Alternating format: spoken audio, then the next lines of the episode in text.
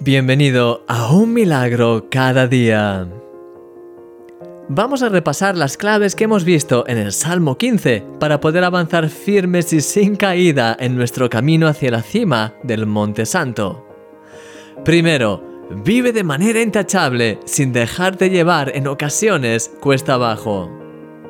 Segundo, aférrate a la verdad de Dios y medítala en tu corazón.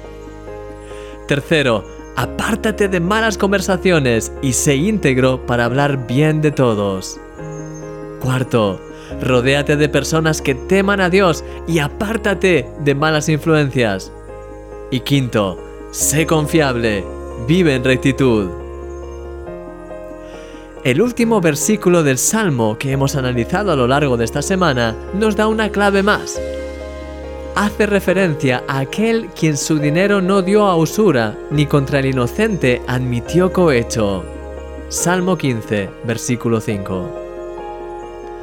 ¿Cómo te sentirías si un día estuvieses llevando la compra del supermercado desde tu auto a casa y un vecino se acercase ofreciéndote su ayuda? seguramente estarías gratamente sorprendido y si has comprado muchas cosas, aceptarías agradecido su ayuda. Pero ¿cómo te sentirías si al terminar te pidiera una compensación económica por la ayuda que te acaba de prestar? O peor, ¿y si sugiriese quedarse con parte de tu compra como pago por su ayuda? Sería tan horrible. Descubrirías que su intención no era bendecirte, sino que su motivación era puramente egoísta. Somos llamados a ser totalmente lo contrario de lo que hemos visto en este ejemplo. Dios desea que bendigamos a todos de corazón y por eso está en contra de la usura o de prácticas que impliquen algún tipo de mal contra los demás. El egoísmo es un veneno mortal.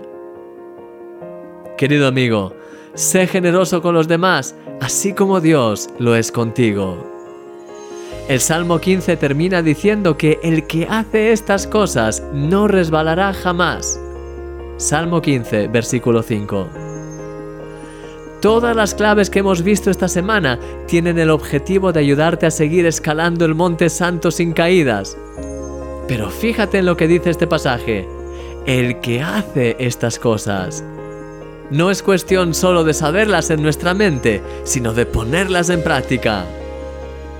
Avanza confiado en aquel que es poderoso para guardarte sin caída y presentarte sin mancha delante de su gloria con gran alegría, como dice Judas 24. Eres un milagro y yo soy tu amigo Christian Misch.